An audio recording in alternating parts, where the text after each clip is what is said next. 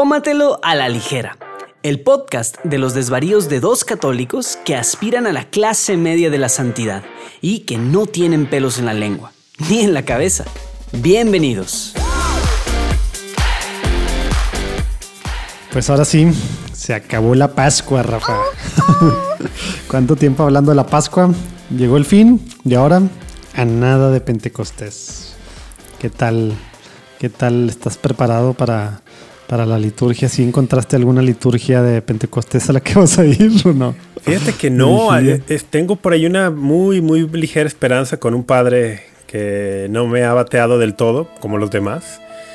Pero ¿Porque le da miedo o pena decirte que no? ¿O simplemente no te ha respondido? No, no, me dijo que él no puede, pero que está viendo si otro sacerdote en, en la misma iglesia podría. Realmente, ¿sabes que he preguntado también a los padres que conozco? Y ninguno de los que yo conozco ha celebrado esa vigilia nunca. O sea, saben que está en el. Algunos ni sabían que está en el misal, otros sí. Pero dicen, no, yo nunca la he celebrado, nunca la he celebrado. O sea, eh, no es algo común, ¿eh? Y, me parece una pena porque está ahí el misal y, y, pues muchas veces está desaprovechando, está desaprovechado en muchos, en muchos ámbitos. Oye, aparte, o sea, tal cual, ya sé que puedes debatir lo que quiera tú que estás escuchando, pero tal cual, a partir de ahí es donde nace la iglesia, tal cual, ¿no? O sea, a través del Espíritu Santo que, se nos vino y, ya, pues, se infundieron, eh, se infundió en los corazones de, pues, de, los apóstoles y, y de todos para ir a evangelizar por todos lados. Oye, ahora, según yo, va a ser un episodio más corto porque tengo hijos enfermos y he andado un poco, un poco malito, digamos, por así decirlo, en muchos niveles. Entonces vamos a ver si al menos hoy. A ver. es. vamos a ver, vamos a ver. Pero, pero antes de entrar, te voy a decir que dos temas traigo, a ver qué rollo. Pero antes de entrar al tema, te quería preguntar cómo viste, cómo se te hizo el happy hour pascual de Tómatelo a la ligera. Ay, qué bueno que, qué bueno que sacas el tema, ¿eh? La verdad, debo decir que me. Ay, ya le iba a dar un trago acá a mí. ya me, gustó, o sea, me encantó, me encantó. Creo que fue una buena iniciativa que pudiéramos reunirnos con algunas de las personas que escuchan Tómatelo a ligera. Recibimos algo de retroalimentación. también creo que nos ayudó un poquito a ver. No sé, al menos a mí. Al menos a ti, ¿verdad? Al menos a mí me ayudó a ver que de pronto yo tengo la idea que somos tú y yo aquí echando cotorreo y desvariando y que pues a la gente le da igual, ¿no? Pero de pronto con algo de la retro me, di cuenta que por lo menos a unos pocos les, parece, les parece medianamente relevante. siendo muy humilde. Eh, no sé, me gustó mucho. De verdad me gustó mucho conocer a algunos de los que escuchan, escuchar sus opiniones, pasar un buen rato ahí también. Hubo muchas risas, eh, como es la, dinámica propia de este podcast. Y, y sí, me la pasé bien, eh, me la pasé bien. ¿Tú qué tal? no, sé si, no sé si yo, digamos que la agenda, no hubo jueguito, no hubo demás, pero. Había un jueguito, había un jueguito, pero, ¿para qué habías hecho? ¿Un cajuto? Claro, No, pues algo así, pero ya después será para otro. Pero sí, sí estuvo padre la presentada y que cada quien platicara de dónde estaba, pero dónde estaba físicamente, porque había de, pues, de varios países, ¿verdad? Y también, pues, dónde está incrustado en la iglesia, ¿no? Eso estuvo padre. Y luego también las historias de cómo llegaban a Tómatelo ligera y algunos dijeron, pues, cosas que les gustaban y que, que, que pues sí, les servían de alguna forma, ¿no? Pero. Sí, sí, sí. Pero pues. La verdad es que. oye, nos, nos te hizo. ¿Cuánto? Había bien poquitos hombres, ¿verdad? Pues. Dos, dos, tres, ¿verdad? Manuel, Carlos. Bueno, Manuel que llegó un poco tarde, Manuel. Manuel, Carlos y. Ay, sí, este, ese me fue su nombre. Qué, pena que lo estamos grabando. el, el, matrimonio de Monterrey. Sí, el matrimonio, el matrimonio de ah, Monterrey de, la Biblia, de la Biblia gigante. Sí. Que están en pero sí había, Había pocos hombres, pero. Oye, pero los que se conectaron, todos los que se conectaron, hombres y mujeres, que probablemente estén escuchando este episodio, un abrazo y un agradecimiento por, por hacernos segunda en el Happy Hour Pascual. Me han escrito un par de asiduos escuchas que se quedaron con las ganas, pero que simplemente la agenda no les daba ese día, ¿no? Entonces, bueno, se lo perdieron, pero había gente que también hubiera querido estar. Pues sí, después seguiremos haciendo ahí como... Ah, también les dimos un preview ahí, les enseñamos el videíto nuevo, que va a ser la intro, les enseñamos el, arte nuevo del cover. Claro. Platicamos de, la, de cómo va a ser semanalmente. Es más, hasta les preguntamos si, si íbamos bien o bueno, yo empaletando para, para que tratar de convencerte a ti de algo que viene, que todavía no les vamos a decir a todos, ¿verdad? Pero que va a ser una cosa que va a venir una vez al mes, Sí. eh, ya que sea semanal esto, de, de un nuevo formato, una cosa que, que pues puede estar medio polémica para algunos, pero que también ahí nos, nos estuvieron recalcando que sí es bueno, que Sí. sí. es necesario hacerlo, aunque haya gente que no le caiga muy en gracia, etcétera, etcétera. Hay que sí, ayudar sí. de alguna forma hablar con claridad y dentro de lo que se pueda. Obviamente sabiendo nuestro lugar que no somos expertos en casi nada, ¿verdad? Digo, que en casi todo, perdón, no somos expertos en casi todo. Exacto. Pero bueno, pues tratar de dar algo de luz con la doctrina, con el magisterio, ¿verdad? Y bueno, pues estuvo, yo, yo sí disfruté mucho también ahí. Y los traguitos, cada quien platicando el, el- el- el trago que traías. Hiciste la presentación de- del Pineapple Blend. El Pineapple Blend, presentación oficial. Entonces, Pero bueno, creo que estuvo, estuvo muy interesante. Muy interesante, la verdad. y, y en verano, en físico, es la idea. Venga. No sabemos cómo, pero en algún momento de julio, Monterrey se va a armar. Vamos a traer a Rafa para armar algo por acá. Pero bueno, Dios mediante. Oye, Dios a ver, mediante. ¿qué, qué traes? ¿Qué andas tomando? Para ir entrando, para así cumplir lo que dije al principio. Oye, pues el, ya puedo anticipar tu reacción. O sea, la, la puedo anticipar. que la, ya con eso ya supe. Pero debo decir en mi, en mi favor que así como tú que pusiste un disclaimer al principio de que pues tus hijos y que no has dormido bien y que no sé qué, No, hombre, dos noches de calentura, supe. Bueno, luego vas a saber que yo también traigo un disclaimer porque he tenido un par de días como con algunas molestias, entonces me tomé una pastilla hace rato y pues para evitar cualquier cosa voy a tener que tomar tu amiga. ¿Qué es eso? Ah, aparte, Corona Cero. A ver, pero ¿qué, quiere- qué crees que pasa de echarte un paracetamol con un HB? No, no pasa me nada. curiosidad. No pasa nada, seguramente. Mi doctor alguna Wow. vez, do- mi doctor una vez me dijo, después de una receta, le dije, doctor, ¿y con esto puedo alguna restricción de alcohol o puedo beber? Y me dijo, mira, Rafa, cuando un doctor te diga que no puedes beber con una medicina que te da, cambia de doctor. Entonces, no, no, yo sé que con un paracetamol no hay interacción, pero el, el tema es que el alcohol a mí suele también producirme dolor de cabeza a veces. y Mm, ya. como ahorita traigo Sí, de pues eso es que- normal. es que ya que te echas varios litros, pues sí. Sí, entonces, Eso le pasa a todo el mundo. si de, no nomás a ti. si de por sí traigo dolor de cabeza, dije, no, ¿para qué, ¿para qué lo ayudo, no? Bueno, todos estamos los dos igual, así, fregados. Y para darle algo de, de saborcito, pues agarré un vasito con limón, Limón, limón y sal y ahí voy a... ¿Sabes qué? Yo no voy a dejar que estas dos noches y así, y como siento la garganta y la cabeza, yo traigo una Viuda de Sánchez, una sangrita, Qué y bien. traigo un, un maestro, maestro doble. Ah, porque fue Día del Maestro, ¿no? ¿Por eso lo traes? Fue Día del Maestro. Exactamente por eso, por eso lo pensé. Sí, claro, fue Día del Maestro. Es, es Ah, como, bueno. gracias maestro por ayudarme a sobrevivir tantas mi cosas de mi vida. que ha sido que ha sido maestra de mis hijos este año y cacho. Gracias. Fue Día del Maestro. En México, amigos, el Día del Maestro se celebra el 15 de mayo. Entonces fue Día del Maestro hace unos días. Gracias, maestro. Si tú vas a ver, entonces maestro. Bueno, déjame Salud. abrir mi... Sí, que ojo, es el blanco. Me gusta mucho más el blanco que el doble diamante. Bueno. Este es el, el maestro doble blanco. Que como hemos dicho, esta cerveza cero no es cerveza, pero miren, suena como... Nunca yo. eh, Se me hace que esa no llega acá, en la, la corona cero. Probablemente no. Allá nada más la- Heineken cero, ¿no? Pues sí, según yo sí. Oye, bueno, ahí la Auduls. En el, Auduls, en el. Happy Hour Pascual salió que tenías por ahí en tu refri todavía un par de Heineken cero que, No, hombre, ya no están en mi refri ahí nomás gastando espacio. que ibas a mandarlas a, a Puebla o no sé dónde, ¿no? Ah, ¿quién pidió? Marusi. Ma- Bueno, Marusi, no, no te Marusi, comprometiste, pero ella, ella, se, ella dijo, mándamelas No, a pues mí. si no, te, si no te he mandado el whisky, lo siento, Marusi, pero. No va a pasar. pero esas cervezas, no, esas, creo, no creo que sea. esas, esas Heineken cero no van a llegar. Bueno, pues salud, salud entonces. Salud. Se la bañó como se vio ese salud. Cero clink, mira, mejor sí. Cero clic, ya sé. Bueno, Ahí eh, está, ahí está, ahí está. Oye, ¿qué onda que no uso ni espuma eso? ¿Qué es eso? güey? Parece No, tepache. la serví con mucho cuidado. No, sí pues parece, no, tiene que tener menos dos, dos dedos. sí parece tepache. ¿eh? Sí parece tepache. El tepache es riquísimo. Tepache, Me hiciste para los que no conocen, es ¿qué es? A ver, bebida fermentada de qué, es Rafa? bebida fermentada de piña.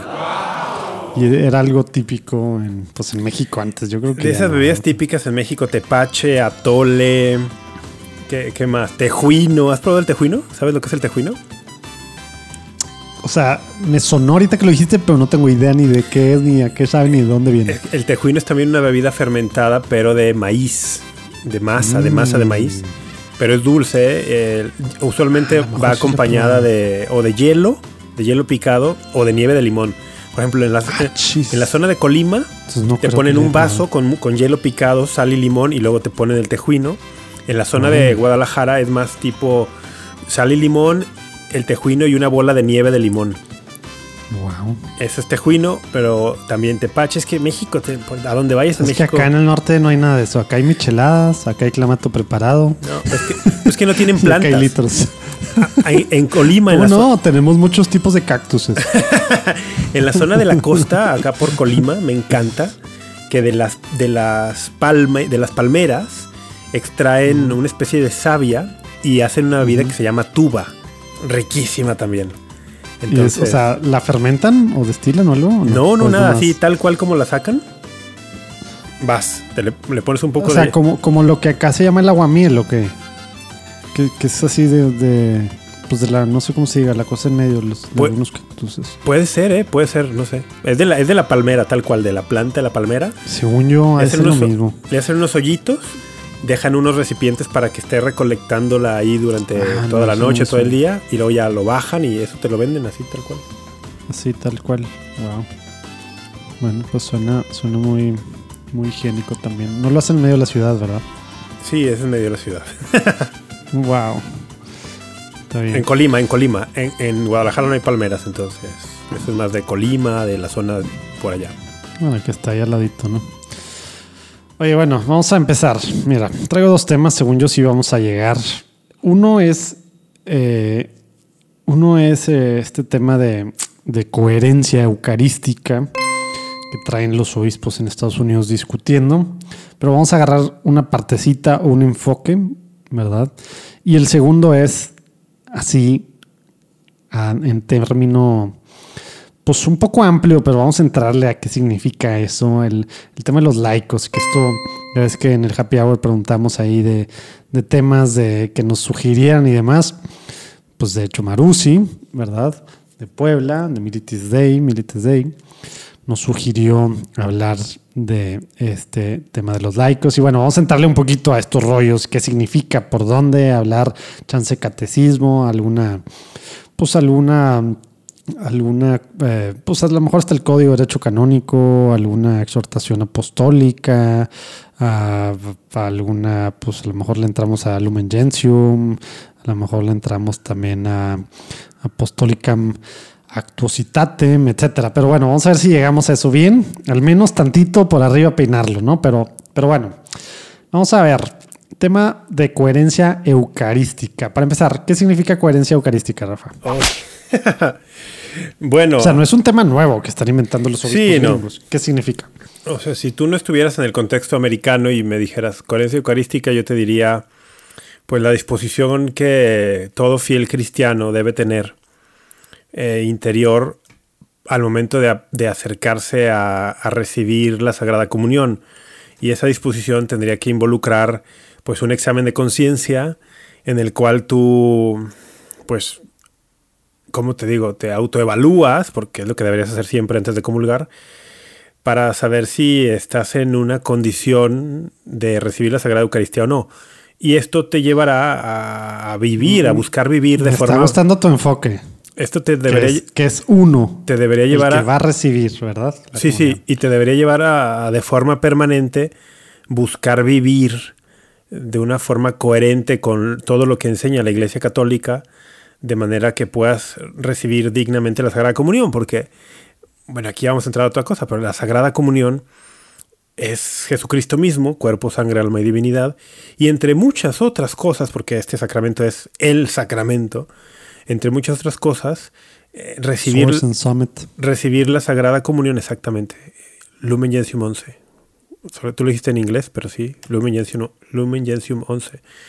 Centro y culmen de la vida cristiana. Entre muchas otras cosas, recibir la Sagrada Comunión eh, implicaría que tú estás en comunión, ¿eh? hasta el mismo nombre, Sagrada Comunión, implicaría que tú estás en comunión con todo lo que la Iglesia Católica pide de sus fieles y enseña. Entonces debería haber una especie de coherencia, ¿no? Congruencia para el autoexamen que uno debe hacer. Entonces, por ahí va esta idea. No sé si por allí. Sí, sí, sí. Y, el punto de acá, eh, antes de que me suelte a decir yo los facts ahí de varios otros rollos, ¿por qué están, digo, lo hemos platicado hasta pues por encimita y hablando de otros temas? ¿Por qué se están juntando ahorita los obispos gringos, la conferencia de obispos de Estados Unidos, el USCB? ¿Por qué están hablando de este tema? Por los políticos, ¿verdad? Sí, sí, sí. Políticos católicos, que hay varios católicos renombrados que son católicos, sí. Y bautizados, sí, católicos bautizados. Exacto. Porque hay que, hay que, digo, bueno, es que ese es otro tema, ¿verdad? No dejan de ser católicos quien está haciendo pecados, quien hace cosas terribles en contra de. Eh, no, ¿verdad? No, el pecado. claro, o sea, si el pecado nos dejara o no, hiciera que ya no fuéramos católicos, pues bueno, no habría católicos en el mundo. Pero, Independientemente de la gravedad, ¿verdad? Sí, sí, pero sí, eso, esto, lo que dijiste está, es bien interesante, ¿no? Hay algunos católicos eh, prominentes en la vida pública, particularmente política norteamericana, que, y bueno, y muy especialmente el presidente, ¿no? El presidente... El presidente y antes era Nancy Pelosi, ¿verdad? Antes Pelosi, aunque esto no es nuevo, yo recuerdo que esto viene ya en el 2000, 2002, 2004, estaban los debates por John Kerry. John Kerry, que también católico y también con algunas posturas públicas, pues, que se oponen a algunas enseñanzas de la iglesia, ¿no? Entonces, tiene, es un debate que en Estados Unidos, en la conferencia episcopal, tiene por allí de 15 años. Y de hecho, precisamente ya que sacas eso ahorita, vamos a hablar de unas notas precisamente 2002 y los Ratzinger 2004 y demás, ¿no? Sobre estos temas. Pero, pero sí, entonces ahorita, eh, precisamente por el por Biden, que, que, que, digamos que usa mucho, habla mucho del ser católico, ¿verdad? Y va a misa regularmente, etcétera, etcétera. Y, su, y los voceros del presidente Biden lo... Digo, no, no se han... Estoy pensando en inglés. no, han, no, no han hecho nada por ocultar, al contrario, han con fanfarria y bombo y platillo. Exacto, el pues, hecho de que es católico. Todo el tiempo están sacando el tema de su fe católica, sí. Exacto. Sí, y en, la, y en la campaña pues estuvo fuerte ese tema, ¿no? En algunos videos y demás, y con el Papa. Y luego, pues, pues más, cuando, cuando hace algunos meses habló con, con López Obrador, ¿verdad? Con el presidente de México. Le enseñó el, el, rosario, De, su hijo, difunto, ¿verdad? Y el tema de la Virgen de Guadalupe sale, sale, que fue a la Basílica. Visitó la Basílica de Guadalupe, que en su oficina tiene una foto con el Papa Francisco. O sea, sí, no, no oculta no oculta su fe católica el, presidente Biden. Entonces hay unos obispos que muy vocalmente dicen que se le debía denegar la comunión, ¿verdad? Y hay otros que... Oye, pero... Pero, ah, ok, eso dicen, pero a lo mejor alguien que no esté familiarizado con el tema dicen, oye, ¿y por qué? no, bueno, por eso es de lo que quiero entrar. Ah, ok, ok. O sea, pero, pero, pero yo quería... En, en, razón de qué, ¿no? O sea, de por, por qué, qué ha hecho mal o qué, ¿no? Pues precisamente por, por, por apoyar sobre todo las posturas estas a favor del aborto, ¿verdad? Que van a tener incidencia ya sea en órdenes ejecutivas, ¿verdad? O en fondeo a organizaciones que apoyan el aborto o, de alguna forma también van a, sus decisiones pueden involucrar temas de leyes, bueno, más que todo reglamentos, ¿verdad? Porque leyes pues no le toca él. No le toca al presidente, exactamente. Pero sí en temas de reglamentos y temas que ya le toca al Ejecutivo, eh, pues bueno, elaborar, ¿no? Eh, redactar.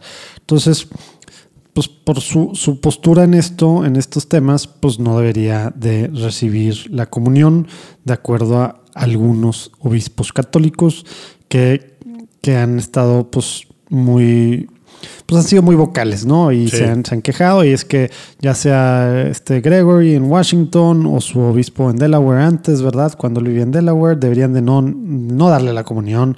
Y ha sido un debate que en los medios católicos, sobre todo muy tradicionales, hay, ha, pues, ha estado desde hace un par de años, ¿no? Bueno, desde, pues sí, desde que se designó, es más, desde las primarias, ¿no? En Estados Unidos. Ahora, pues ya que entró hace unos meses, a inicios de año, ¿verdad? Eh, los obispos, aparte de que cuando ganó, hicieron una comisión, que aquí lo platicábamos, que iban a ver cómo manejar estos temas, se está hablando mucho de un documento que van a sacar en verano, ¿verdad? Que habla sobre esto. Entonces, lo que mucha gente, muchos medios católicos, sobre todo, y algunos influencers, youtuberos, etcétera, están viendo que, que están analizando esto como van a salir de aquí una regla en la que van a va a decir la conferencia del episcopado americano va a decir no puede Biden ni ningún, bueno, ningún político que apoye el aborto de alguna forma no puede recibir la comunión. ¿Y eso qué quiere decir? Más que como tú lo pusiste, que es del lado de él, de abstenerse, del lado del, del otro lado, del sacerdote o del ministro extraordinario que le debe de negar la comunión. En vez del código del canon 916 al canon 915, ¿no? Que es obligación del, bueno, que, que del el sacerdote o el ministro tiene que negarle la comunión a alguien que obstinadamente está en pecado grave cuando ya hablaron con él, que pues se supone que es el caso acá, ¿no? Entonces ahora, de lo que sí quiero hablar, nomás quería que diéramos esta pauta acá, un poco para que se entendiera el tema, ¿no? Y dónde están, ¿verdad? Eh, las cosas a, pues, a nivel global, ¿no? Hace unos días, la Daria, quien tú ya has comentado aquí, ¿verdad? El cardenal Ladaria. O sea, que es El- un igualado. Ya sé, ¿verdad? Pero, pero pues le dicen Francisco, ¿verdad? Le dices Francisco al Papa. Su, No, no- emi- su eminencia, el cardenal Ladaria. La Daria, Ah. el prefecto, el prefecto de la Congregación para la Doctrina de la Fe, que no empezó con el Papa Francisco, como ya lo hemos platicado también, ¿verdad? Mandó una carta, ojo, una carta, ¿verdad? A la Conferencia del Episcopado Mexicano. No, Mexicano. americano. Sí, a los mexicanos para que le digan a los gringos qué hacer. A lo mejor le mandó una carta al episcopado mexicano para decirles por quién deben votar. Eso, eso de seguro sí lo hizo. Broma, broma, sarcasmo. Por favor, escuchen el episodio anterior. Oye, entonces en esta, en esta carta, ahora resulta muchos de estos mismos blogueros, influencers, medios católicos más conservadores o en general católicos que no suelen ir a la fuente y suelen, suelen leer la noticia de la noticia de la noticia o el análisis del análisis del análisis o la editorial del editorial, pues resulta que el Papa, a través obviamente de la CDF, ¿verdad? Dice que a los obispos que no hay que hablar de esto, que hay que parar el debate de coherencia eucarística. Stop. ¿Cuántas veces hemos escuchado cosas así, Rafa? Durante este pontificado sobre todo. La manipulación, ¿no? La manipulación ideológica y, y luego el- la tergiversación y sacar de contexto notas, en este caso de la Congregación para la Doctrina de la Fe, bueno, sí, ha sido una constante. Ya es triste la recurrencia, en- sobre todo en estos grupos de tinte, vamos a llamarle, no sé ni cómo decirles, de tinte conservador. El, el- cuando, cuando yo era chico, cuando yo era chico en estos temas de la fe, mm, la- los que tergiversaban y los que malinterpretaban y los que sacaban de contexto al Papa Benedicto XVI solían ser... Ay, te la bañaste cuando estabas chico. No, pero por eso- hace 10 años. Por eso acoté, cuando, cuando yo era chico en, lo- en estos temas de la fe. Es que mi caminar en la fe, como hemos platicado, co- como platicamos en Platicando en Católico, mi, mi caminar en la fe ya seriamente o más tomado en serio, eh, coincide con el inicio del pontificado del Papa Benedicto XVI. O sea, tú ya no te la tomas a la ligera, dices. No. Fíjate que esta, voy a hacer una, una tangente de las que tanto nos gustan. He estado pensando que deberíamos tener una, una frase siempre así conclusiva del programa, donde deberíamos decir, donde deberíamos decir, de lo que hablamos hoy, esto es lo que te puedes tomar a la ligera y esto es lo que no deberías tomarte No, a la hombre, ligera. good luck. Pero bueno. Esto te puedes tomar a la ligera. otra vez la hora de Sí. lo que, de lo que no, de lo que te puedes tomar a la ligera y luego ya. Y ahora lo que sí, y de que una frase. Es que si te das cuenta, la- muchas de las cosas que tocamos no son, no son para tomársela a la ligera, ¿no? O sea, estamos hablando de cosas de derecho canónico y que sacramentos y... Pero bueno, cerramos la tangente. Eh, cuando yo era un niño en la fe, o sea, cuando empecé a tomarme estas cosas un poquito más en serio, yo recuerdo que quien solía tergiversar las palabras del Papa Benedicto eran los medios que uno consideraría, pues, ay, ni siquiera, ¿cómo les dices? ¿Liberales? Progresistas, Ah, ¿no? Progresistas, liberales o antimagisterio, no sé, eh, de izquierda, no sé cómo le quieras decir. Eso solían ser, ¿no? Y los tenías identificados. Bueno, pues con el pontificado del Papa Francisco eh, se ha dado una- un fenómeno bien interesante, ¿no? Los que suelen ahora eh, tomar ah, eh, fuera de contexto muchas cosas son los del otro lado, ¿no? Pues yo como yo lo, lo decía hace algunos cuatro, yo creo que cada quien sigue, o sea, el Papa Francisco también lo, lo, lo ajustan los progresistas También. para su lado, Es porque verdad. lo defienden mucho y luego, verdad. ah, dijo esto de los gays, esto quiere decir de las uniones, no sé qué, y esto. Tienes razón. Yo creo que cada quien, el Tienes tema de las ideologías. Y de hecho el Papa Benedicto, ahora que lo pienso también, ¿eh? Recuerdo que el Papa, a mí Papa Benedicto, algunas, el ala más conservadora, también lo pintaba como una caricatura del súper conservador inflexible que no era, que no era el Papa Ratzinger. Entonces sí, tienes razón, a, a- a todos los papas creo que ambas, ambos lados de los espectros ideológicos los manipulan para sus fines. Pero bueno, el punto, Entonces, el punto el acá punto es, es que mandó esta carta ok, y ahora la están interpreta- interpretando como que el Papa quería parar el debate, que Como- los obispos no hablaran de eso. ¿eh? como dándole línea no editorial. Ahora, hay que decir aquí un par de cosas, ¿no? Por ejemplo, que esta carta que envió el cardenal su Ah, bueno. eminencia, la Daria, al arzobispo Gómez, em, arzobispo de Los Ángeles, fue una carta no de iniciativa propia del cardenal Ladaria, es sino en respuesta. Ese Eh, es el primer punto que hay que ver. es una respuesta a una carta que había enviado el arzobispo Gómez, a no, digo, en su calidad de En presidente, calidad de presidente. De la Conferencia Episcopal de los Estados Unidos.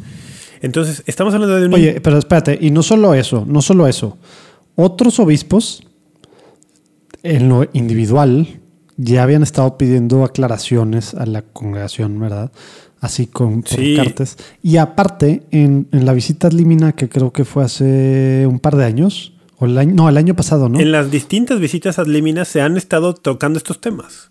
Pero pues con el tema de, de- de Biden, pues está fuerte y eso pues lleva poco, ¿verdad? Pero sí, la del año pasado creo así fuerte, ¿no? O el Los obispos ahí, que no Gómez directamente, ¿verdad? Le pidieron abordar este tema. Al Papa. Entonces, esto es un diálogo, sí.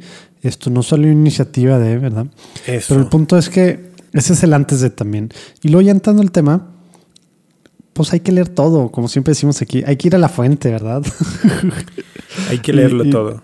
Y, y no nada más ver la- el- lo que dijo alguien de esto, ¿no? Sí, porque Ya. si no te quedas con muy Es poquito. que el Papa no quiere que hablen de esto porque quiere el Papa quiere que Biden siga comulgando. Exacto. Porque es amigo de Biden. La sobresimplificación, ¿no? Porque el Papa es. Y si le sigues, esto cada vez va llevando a grupos más extremistas a decir, no, y es que. Y el Papa hace esto porque no tiene ningún respeto por la Eucaristía, porque realmente Ah, no claro, es se va Papa. subiendo nivel. No, sí porque, Ah. sí, porque realmente ni siquiera es Papa. Entonces, y le sigues, y ni siquiera es Papa porque el Concilio Vaticano II ni siquiera es un concilio válido. Y, o sea, ahí te vas, te vas, te vas, te vas.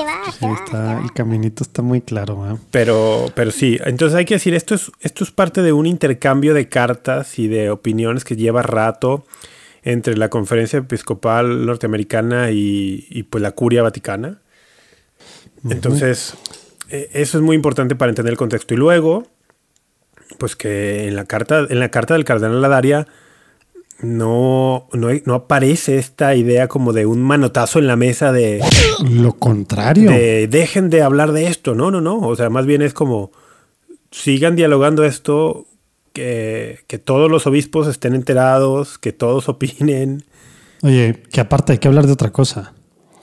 No le corresponde a la conferencia, a ninguna conferencia de ningún episcopado. Pueden, deben de, discu- de discutir, deben de confrontar ideas muy respetuosamente en privado, en sus juntas, tal. Deben de poder ver cómo pasarse, digamos, tips ponerse de acuerdo en cosas. Pero, contrario a lo que también muchos de que van a sacar esta política, de que no, no tienen la facultad, ninguna conferencia de obispos del mundo tiene la facultad de, digamos, definir normas, reglas, políticas que impidan a alguien recibir la comunión o que nieguen, o sea, que den las pautas para que un sacerdote o un ministro niegue la comunión. Dictaminar disciplinas, digamos. ¿Por qué? No, bueno, es que de entrada, a lo mejor esto viene de una concepción equivocada de lo que es y no es una conferencia episcopal. O sea, la conferencia episcopal es un órgano donde los obispos de una región pues se congregan para dialogar, discutir temas, pero la autoridad propiamente está en cada diócesis y en, y en el obispo de cada diócesis. Y antes de eso, ¿dónde están las pautas para cada obispo? No corresponde a las conferencias episcopales porque la directriz para todo esto viene de la ley de la iglesia y es universal. La ley suprema, exacto. Entonces esto es universal, viene de la, del depósito de la fe que está en la Sagrada Tradición, en la Sagrada Escritura, y luego ya expresado en, en el magisterio de la iglesia en sus distintas instancias. Por lo tanto, la ley de la iglesia es una y universal. No pueden venir conferencias episcopales. es, muy clara en, o sea, el Código de Derecho Canónico es muy claro en estos temas, ¿verdad? Sí, entonces no, una conferencia episcopal, como tú bien dijiste, no tiene poder, no tiene facultad para determinar cuestiones que están en la ley de universal de la iglesia y que luego la disciplina le competirá al obispo de cada diócesis. Eso es lo importante, ¿verdad? Cada obispo, como que hay temas, acá el tema es, pues está el bando de los que están en contra de, de que Biden reciba la comunión y luego está el otro bando, ¿no? De los que sí, que al menos públicamente son pocos, ¿verdad? Pero lo que algunos otros, que la, gran mayoría, dicen, pues es que yo hacer esto me estoy poniendo en el centro de T, no está esto bien definido, no sé cómo hacerle, veo, veo que, que pues la gente se me va a echar o que esto no está muy claro en la conferencia del episcopado, cómo va a estar para los obispos. Entonces algunos dicen, pues es que quieren como que decir, pues te lo voy a negar porque esto dice, ¿verdad? Cuando pues ya está claro lo que dice, ¿verdad? Sí. Pero, pero el punto acá es precisamente lo que hemos hablado no sé cuántas veces, que hay en la iglesia y que en los obispos, sobre todo en Estados Unidos, es evidente y muy marcado. Hay una división ideológica y política, ¿verdad? Entre los obispos, ¿verdad? Porque así como decimos, este tema es además de, de, de posturas, de ideologías, de, de más allá de que del ser católicos, ¿verdad? Entonces, esto mismo está en los los obispos, ¿verdad? Y por eso traen estos temas. Pero precisamente por eso, esta carta lo que busca es que exhaustivamente reflexionen, que oren los obispos sobre, sobre el tema. Y lo, ¿tú, ¿tú la leíste o no? Pues leí, no, le leí fragmentos, no la leí completa. Ahora, los amigos que escuchan Toma Toda Ligera no están para saber esto, pero se los voy a contar. me hubiera gustado poder leer con detenimiento antes de este, de este episodio. Me hubiera gustado saber que íbamos a hablar de esto para, venir mejor preparado, ¿no?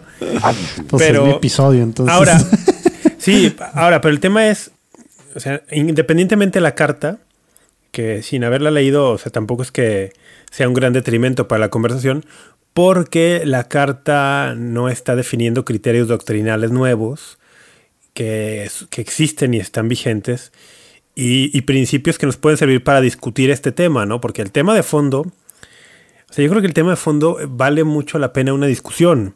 O sea, el tema de fondo, como tú bien dices, hay dos bandos, ¿no? Hay un bando que dice se le debería negar la comunión a, ciertos, a ciertas personas en cargos públicos por esta razón.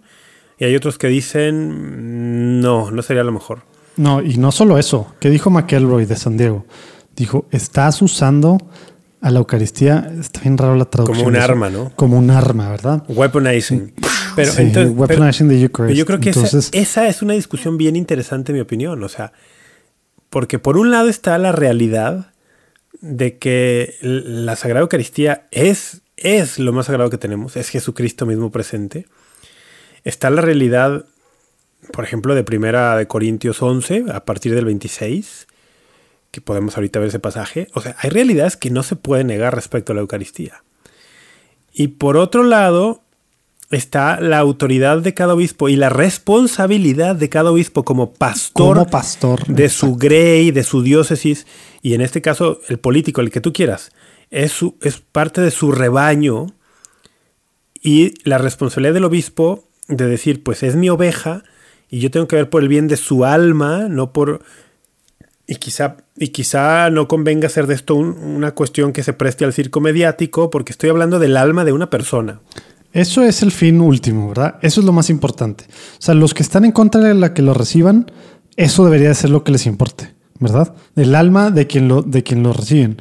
No, otros se van nada más por el otro lado. No deben por, porque eres malo. No, es porque me importa tu alma. Yo como tu pastor me importa tu alma. Yo sí he escuchado a algunos decir, no deben dejarlo recibir la comunión, en este caso, por ejemplo, el presidente Biden, por bien de su alma.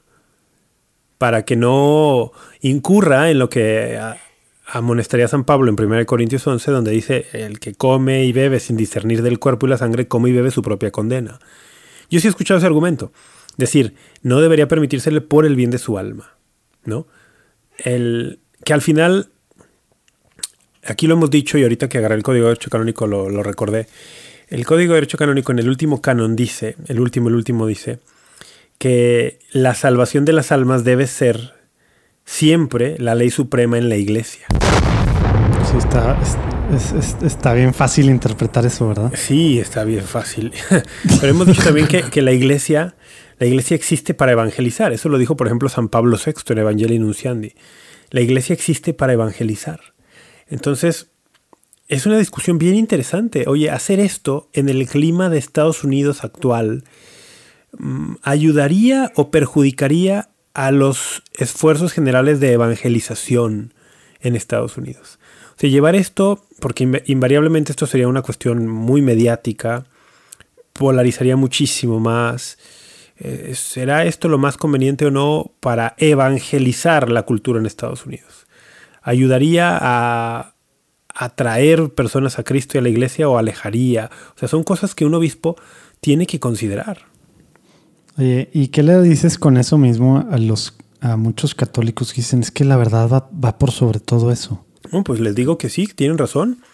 La verdad va por sobre todo eso y la verdad es que la iglesia existe para evangelizar y tiene que contemplar todos estos factores al momento de tomar una decisión así. Eh, y eso le digo, ¿no? Y, que, por ejemplo... Eh, Rafa para alcalde de Zapopan. Debería. Tengo edad, tengo edad para ser alcalde. oye, pero. Perdí, mi, idea, pero dime. No, sí, sobre el tema de, todas las diferentes cosas que tiene que estar viendo la iglesia por, las almas en sí, lo que eso puede significar, ¿no? Sí.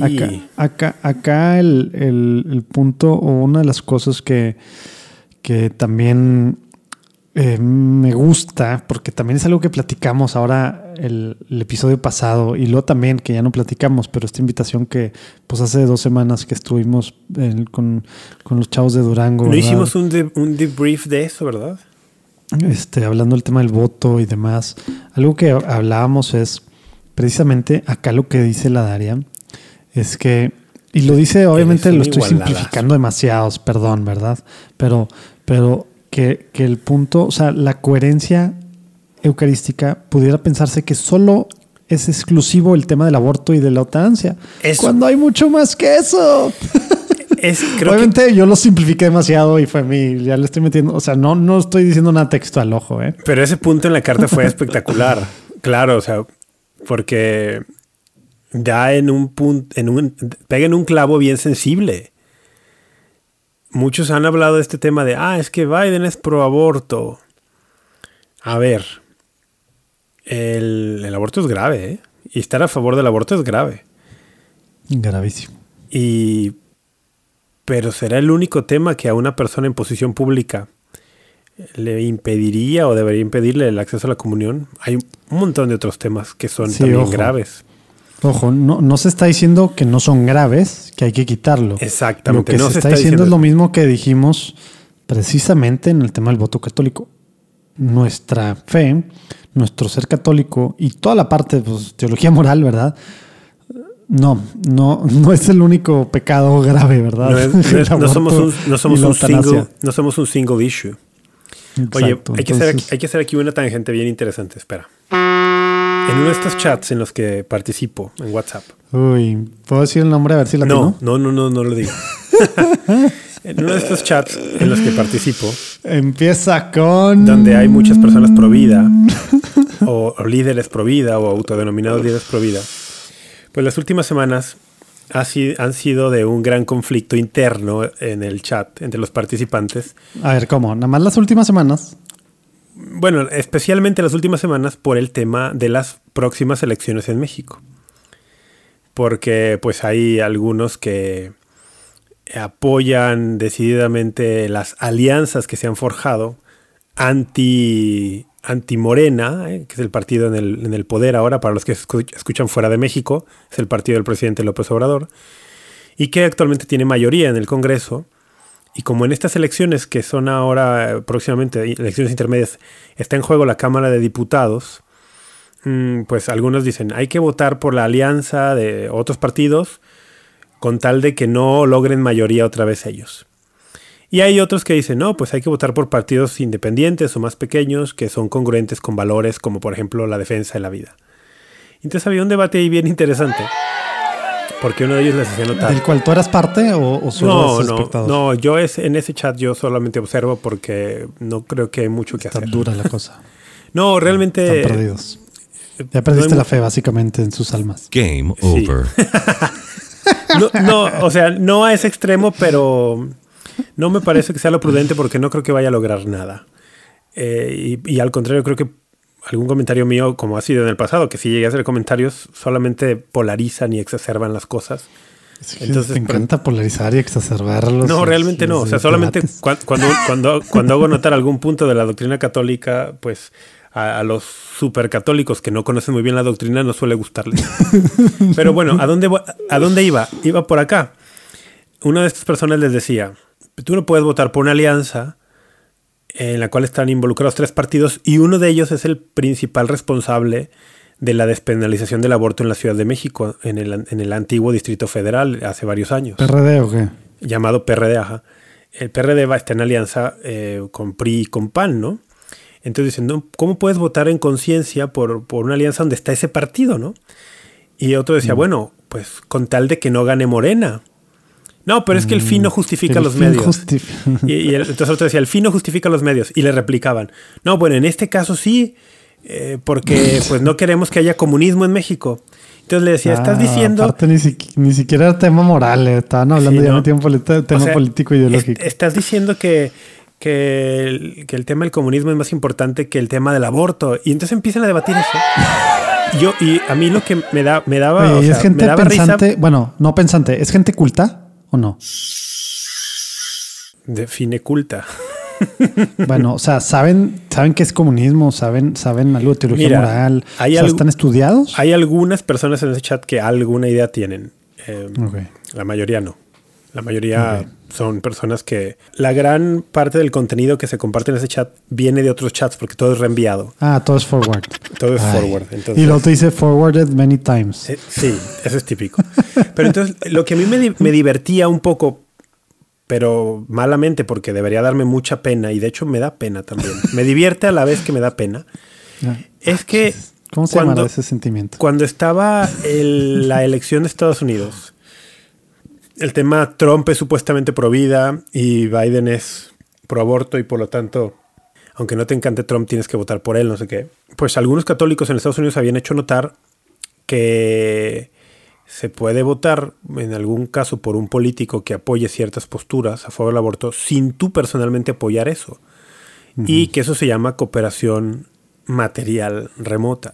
Y que estaría justificada cuando hay razones proporcionadas.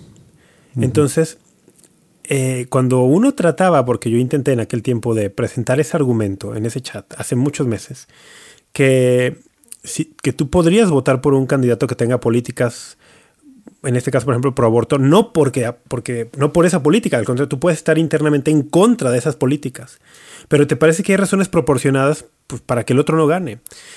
Y la teología moral católica permite ese razonamiento. Bueno, cuando yo quería presentar ese caso hace meses era como todo era blanco o negro. Todo era blanco o negro, era de no, no, hereje, y ahora apóstata, sí hay asegúnes ahora. abordi- abortista, pro Biden. Y yo decía, a mí me vale Biden. O sea, a ver, no, no, no tengo, no tengo vela en el entierro Trump-Biden. Soy mexicano, ni siquiera voto allá. Estoy tratando de, usando un ejemplo del extranjero, presentarle los principios de discernimiento según la teología moral católica. Bueno, no sentó muy bien eso. Y ahora veo a estas mismas personas diciendo que no, que no todo es blanco y negro. Que de pronto sí hay casos que justifican votar por, por partidos que no representan, que no son inmaculados en su plataforma, pero como hay, hay un bien mayor que es el evitar el comunismo y tal, y entonces, entonces sí se vale votar. Y yo dije, caray, o sea, como cuando las cosas te convienen, pues todo cambia, ¿no?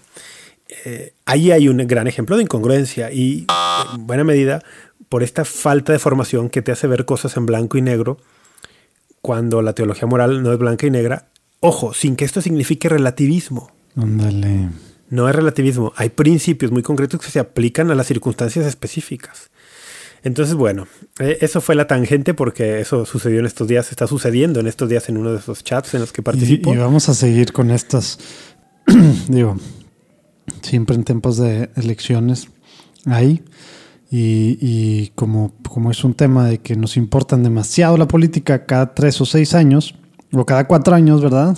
Dependiendo del país en el que estés, y no siempre, pues sí, son temas en los que pues ya el cuarto para las doce, pues es lo que se Oye, debate, ¿verdad? Es que qué increíble este tema ¿eh? de la falta de formación. Y le diste otro clavo ahí, que solo nos importa cada que hay elecciones. Y luego nos importa a medias. Hace unos días también una persona eh, me estaba diciendo esto. No, es que hay que votar para que no gane, no gane tal partido y porque no sé qué y no sé cuánto. Y le dije, oye, mm, ¿en qué distrito vives? O sea, eh, ¿en cuál distrito, ¿en cuál distrito votas tú? ¿Y quiénes son los candidatos de los distintos partidos en ese distrito? Bueno, no tenía idea. No. No tenía ni idea en qué, en qué distrito vivía. O sea, ni siquiera Distrito Federal, deja tu local, ni siquiera el Distrito Federal. No, no, no, me refiero al distrito electoral. Por eso, pero es que tienes tú un distrito local. Ah, ya Estás en federal. una circunscripción local de, de votas por unos diputados locales. Me, me fui con la idea de que estabas pensando en el DF. No, no, exactamente. No, no, o sea, distrito, o sea, Ya federal, pues aquí tengo a dos, por ejemplo. Yo tengo uno, que es la mayor parte de la ciudad. No, no tenía idea. no tenía idea. Entonces le digo, Wow. tú vas a llegar a la casilla y vas a votar por el color de partido que según tú es el que representa, pero sin tener idea de más, ¿no? Entonces sí, es una situación... Ahora eso pasa en todo el mundo, ¿eh? El tema de política a mucha gente le interesa cuando hay elecciones y yo tengo la sospecha de que ese interés remarcadísimo cuando hay elecciones está íntimamente ligado al pan y al circo. O sea, es Te entretenimiento. iba a decir, te iba a decir que era por el lonche. Es, entre- es- es entretenimiento. O sea, al final de cuentas, es entretenimiento. Es como un partido de fútbol donde dos contrincantes están dando con todo. Que por cierto, tu Cruz Azul pasó a las semifinales.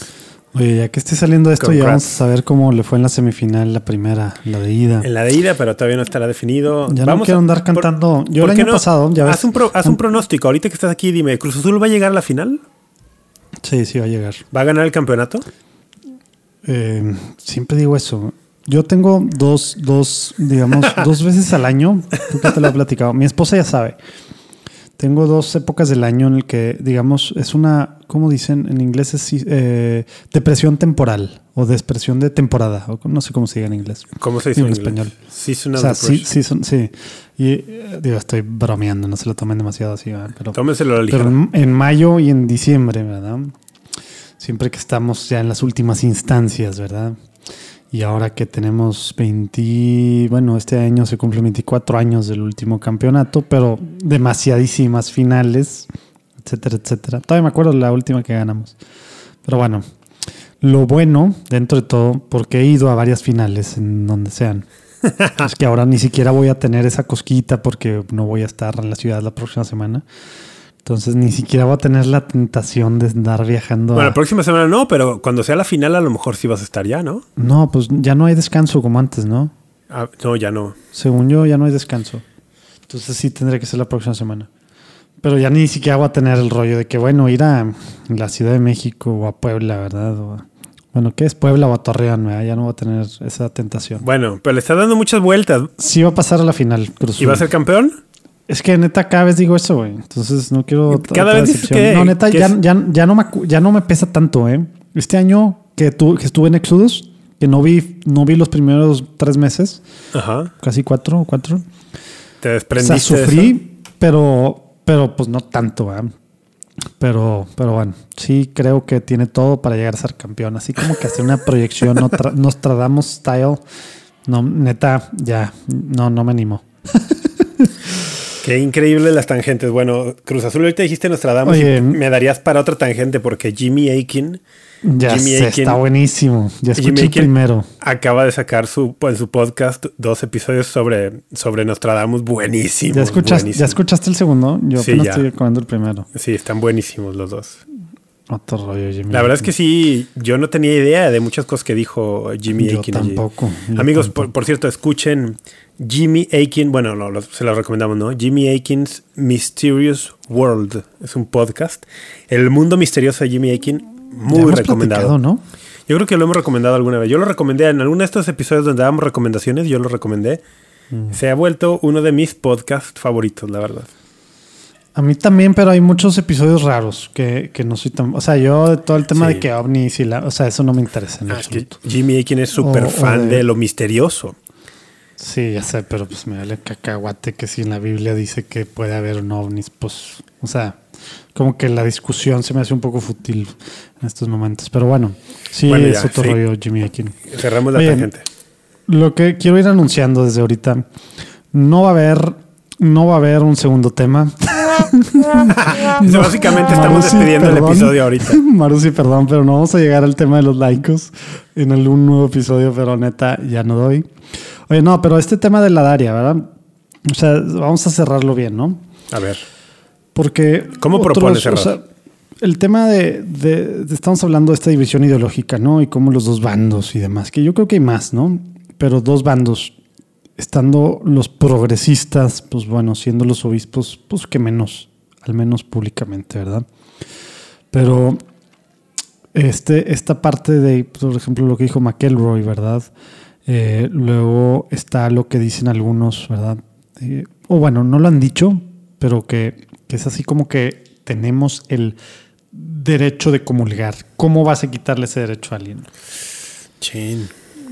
Y, y- y, pues bueno, y la parte de escándalo público, lo que se hace al negarle a alguien la comunión, todo lo que causa. Entonces, como que son todos estos temas, ¿no? De que se usa como un arma, de que pues tiene derecho cualquiera a recibir la comunión. Es que El estrictamente, tema es, pues sí, no, ¿verdad? Porque estrictamente no. O sea, el, no, pero sí, en- sí hay reglas para recibirla, ¿verdad? Como tú hay decías, normas ¿verdad? para recibir. Es un tema bien complejo y de verdad digno de una buena discusión, pero con, sabes, que, la- es no una la discusión. ligera, dices. Exacto, y de hecho iba a decir, es una discusión que está above our pay grade, como dicen los americanos. No, pues como, o sea, nadie se pone de acuerdo. Pues claro que nosotros nomás estamos diciendo de qué se trata y tratando de dar un poquito de luz a lo que está pasando. y ya. Estamos viendo lo que está pasando, pero esta es una discusión que tiene que estar al nivel de, al nivel de los obispos y, y al nivel de la Congregación para la Doctrina de la Fe. Porque Ah, ya sé, ya sé cómo vamos a cerrar. ¿Cómo? deja, deja Mira. terminar solo, deja terminar mi idea. ver, sí. El, porque creo que es una discusión bien interesante. Porque la Eucaristía es muy importante. La Eucaristía es muy importante y el alma de las personas es muy importante.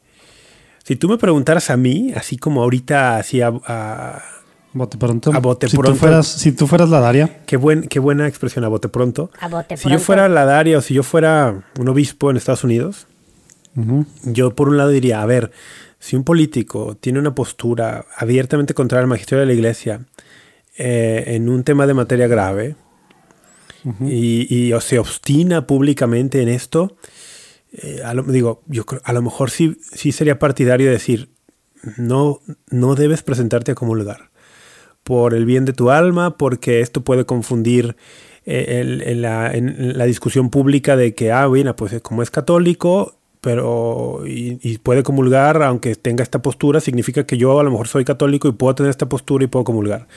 Entonces, por un lado, a lo mejor me inclinaría por ahí, ¿no? de decir sí, que, que, que, hay que exhortarle a que no reciba la comunión. Por otro lado, a lo mejor también si fuera obispo diría, el, voy a orar por esta persona, me voy a reunir con él en privado, voy a exhortarle a que cambie bueno, en teoría eso es lo primero, ¿no? Independientemente de lo que decidas. El obispo tiene esa obligación. tendría que ser lo primero, claro. Y decir, y voy a reunirme con él.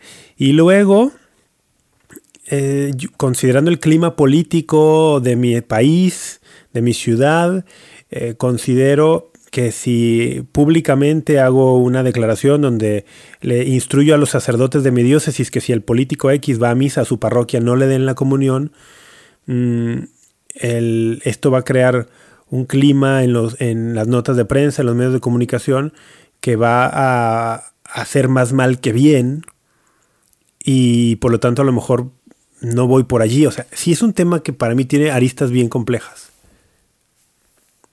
Pero que quede muy claro que pues la postura es, gira en torno a dos cosas. La realidad de la presencia real de Jesucristo en la Eucaristía y el bien de la persona comulgante, de la persona que comulga, ¿no? El bien último, ¿no? Mm, y el tema de su conciencia, hijo, es bien delicado todo esto. Sí, muy delicado. Oye, y nada más me, estoy acordando que hace ratito dije como que la pauta o lo que proponía la Daria y no, no le entré porque agarramos alguna tangente. Pero básicamente propone hacer, o sea, en dos fases. Una, que con calma, bueno, dice algo como serenidad y exhaustivamente los obispos, así como pares, digamos, lo, lo discutan, que hablen de los diferentes puntos, Pero lo habla de una segunda fase, que quién sabe cómo funcionaría eso, ¿no? Pero, pero habla de una segunda fase en que los obispos dialoguen con algunos políticos católicos pro-choice, whatever that means, ¿verdad? Entonces como que es esta, esta parte que ya no sé cómo entra y cómo entraría, eh, y algunos dijeron, ah, entonces van a decidir los católicos sobre su... Pues no, porque de todos modos la conferencia del episcopado español tampoco puede decidir sobre estos temas como ya dijimos, ¿verdad? Pero es este tema de diálogo más, digamos, sinodal, ¿verdad? De, escucha, de, ver, de, ver un poco lo que hay detrás, de tratar de entender las circunstancias particulares. Creo yo que puede ir por ahí, ¿verdad? Este... Sí, es, es que además eso, el, el diálogo te permite conocer a la persona y sus posturas y de dónde vienen, ¿no? O sea, no es lo mismo, aunque pueda chocarles muchos, a muchos lo que voy a decir. Mm, hay distintos grados de, de aceptación del tema del aborto en muchos políticos. O sea, no es lo mismo un político que abiertamente dice el aborto es un derecho humano y toda la mujer debe tenerlo irrestrictamente y el aborto no tiene ningún problema moral. No es lo mismo eso a un político que, que dice, caray, el aborto es un tema moral bien difícil, es grave y por lo tanto debe haber los menos abortos posibles y ojalá no hubiera ninguno, pero pues es irreal pensar que no hay porque muchas mujeres van a buscar abortos y entonces que hay que mantenerlo legal para que las que van a abortarlo tengan esa opción, aunque también debo trabajar en políticas para que cada vez haya menos. No son los mismos estos dos políticos, no son la misma postura, son posturas y, no distintas. Solo, no solo eso, o sea, eso es algo súper claro también en teología moral, ¿verdad? Y, en tema de código de derecho canónico, o sea, hay atenuantes y hay agravantes, ¿verdad? O sea, un mismo, matar es pecado, siempre es pecado, ¿verdad? Pero es diferente con intención, ¿verdad? Es diferente que si es en defensa propia, ¿verdad? Es diferente que si por salvar a tu hijo, ¿verdad? Es diferente que si adrede planeaste tal o que si lo mataste sin querer, ¿verdad? Todo es pecado, te tienes que confesar, ¿verdad? Rompiste uno de los diez mandamientos, sí. Sí, pero no, no, es lo mismo. Y sí es, es tema, o sea, es tema grave, ¿verdad? Es materia grave. Pero, pero es muy diferente la intención y el cómo. Y en el tema del aborto, yo no lo había pensado de la forma en la que tú lo estás diciendo, eh, eh, pero pues sí, el, aborto es muy claro que, hay, de, ah, o sea, hay abortos que, tipo, ¿qué fue? ¿El año pasado o antepasado? Como, ¿verdad? En Nueva York. O sea, que le llama aborto algo que es cuando debería estar dando a luz la mujer, ahí es aborto ya sé que es matar igual, ¿verdad? Pero creo, y a lo mejor también van a sí, el partial, el partial birth que, abortion. Que, que, que, eso al tema de cuando tiene un día, ¿verdad? O sea, está muy mal Sí, los dos. la- Es la misma dignidad humana, es el mismo valor, Exactamente. pero en la gravedad sí, sí. Y el tema de abierto siempre a que por algunas razones en específico, ¿verdad? Siempre está mal, siempre es Sí, una sí, cosa sí. grave, siempre hay que confesarse, siempre es una cosa que no hay que hacer, pero está bien fácil juzgar y, y todo, como decías hace ratito, ponerlo blanco y negro y la realidad es que, pues, pues no, ¿verdad? O sea, n- las cosas no son así y no porque el mal no sea objetivamente negro siempre, ¿verdad? Pero porque hay, como hemos platicado aquí en muchos momentos, ¿verdad? Hay circunstancias, el corazón de la persona nadie lo conoce y por eso como también la misma iglesia ha cambiado en temas de, en temas de, del mismo suicidio, ¿no? Etcétera, etcétera, ¿verdad? O sea, algo que es una cosa terrible. Sí, ¿verdad? Cómo hemos ido ajustando nuestra forma de verlo. ¿Por qué? Porque vamos entendiendo más allá también de la psique, etcétera, ¿verdad? claro, y, eso lo habíamos dicho alguna vez que hablamos justo de ese tema del suicidio, ¿no? Los, los criterios morales no han cambiado.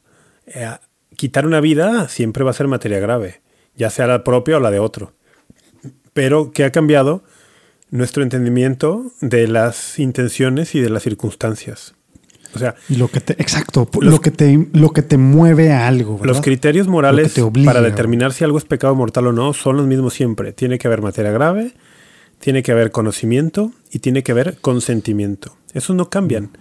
El- hemos ido profundizando en la cuestión de qué implica un conocimiento pleno o un consentimiento pleno. Y a lo mejor esta es una buena forma de ir cerrando.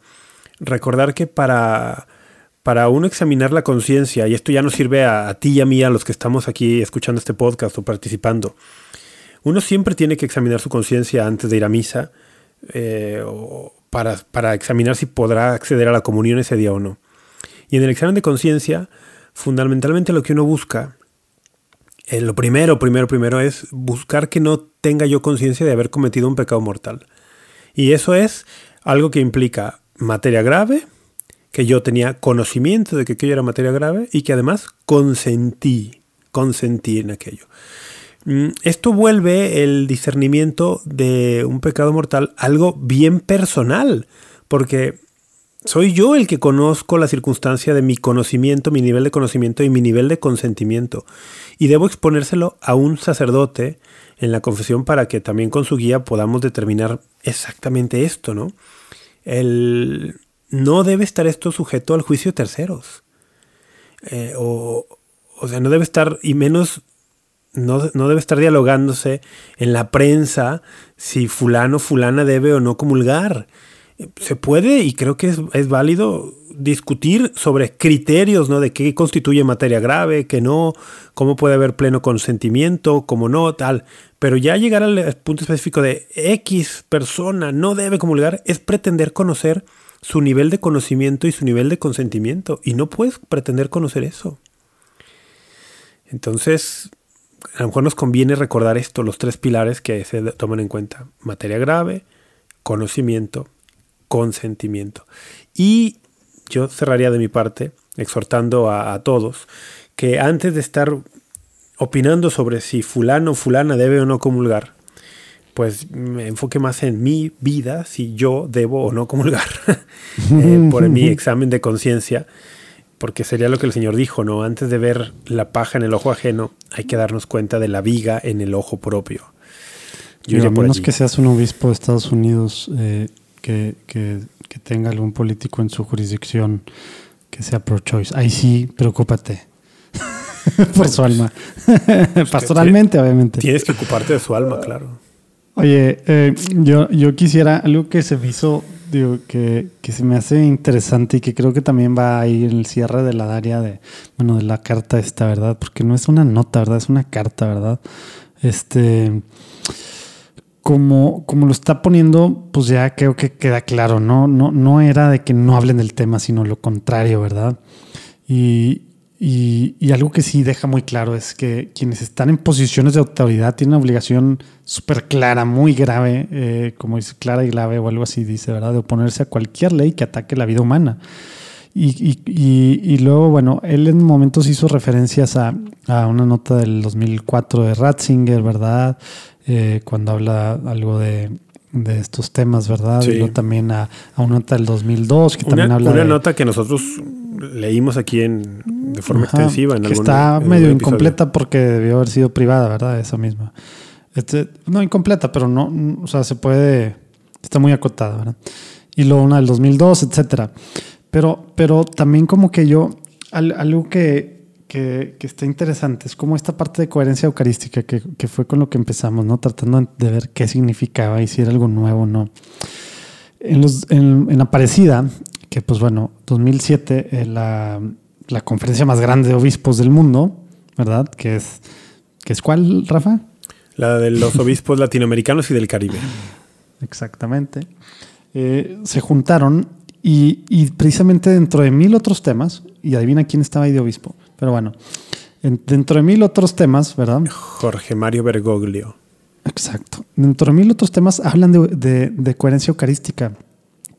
Y en vez de hacer referencia al 915 del Código de Derecho Canónico, que habla de cómo el ministro, el sacerdote, debe negar la comunión y entra al detalle, hace referencia al 916 ellos mismos, que es que uno se debe de abstener, que era con lo que tú empezaste y con lo que dijiste, que uno debería de en conciencia, ¿verdad?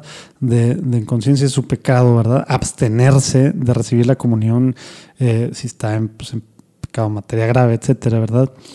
Y también eso se me hizo, eso está interesante, ¿no? Que la referencia es el 916, a uno como a uno eh, hacerlo. Pero luego también a la otra parte que hacen los obispos en Aparecida, es que esta parte de coherencia eucarística, como dice la Daria, acá, pero pues como que hemos visto en, en- Estados Unidos y lo hemos platicado, como que el tema es blanco-negro y se hacen estas divisiones sobre un tema, dos, así bien raro.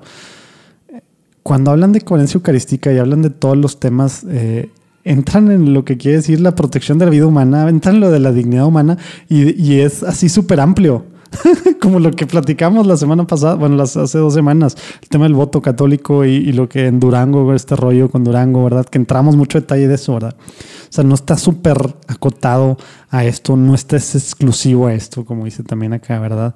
Entonces, como que puede ser una buena pauta también, ¿no? El, el a ver, vamos a abrirlo, ¿verdad? O sea, coherencia eucarística es más allá de esto, ¿verdad? Porque si El- no se te están escapando demasiadísimas cosas, ¿verdad? Y, y es que, y es que tiene muchos, tiene muchos peligros pretender que el tema de coherencia eucarística para un político, concretamente, un político católico, eh, que lo reduzca solo al tema del aborto. Porque tú es un político, un político que sea manipulador, que, bueno, casi no hay, va. ¿Cómo? Pero un, sí, un- te iba a un político que sea manipulador y que sea muy hábil, perfectamente puede decir, ah, mira, yo ya vi que a este, a este sector de la iglesia lo puedo tener contento diciendo que soy pro vida en el tema del aborto. Y eso me va a dar un free pass, una, ¿cómo diríamos un free pass? Un, pase libre, una, un cheque en blanco para yo poder tener posturas como yo quiera en todos los otros temas. ¿Por qué? Porque, porque soy pro vida, va a ser mi carta. Y entonces, eh, lo que ha hecho notar bien el cardenal Ladaria es que para hablar de coherencia eucarística, pues se tienen que tomar en cuenta muchas otras cosas. Ahorita mientras discutíamos me acordé, ¿qué hubiera pasado? Digo, no era católico él, ¿verdad? Pero imagínate que George Bush Jr. hubiera sido católico, o el padre para este fin. Yo recuerdo que George Bush Jr. eh, tenía fama entre estos círculos pro vida norteamericanos evangélicos de que era un presidente pro vida, que estaba en contra del aborto. Y supongamos que hubiera sido católico para fin del argumento. Entonces él estaba en contra del aborto. Ok, puede comulgar.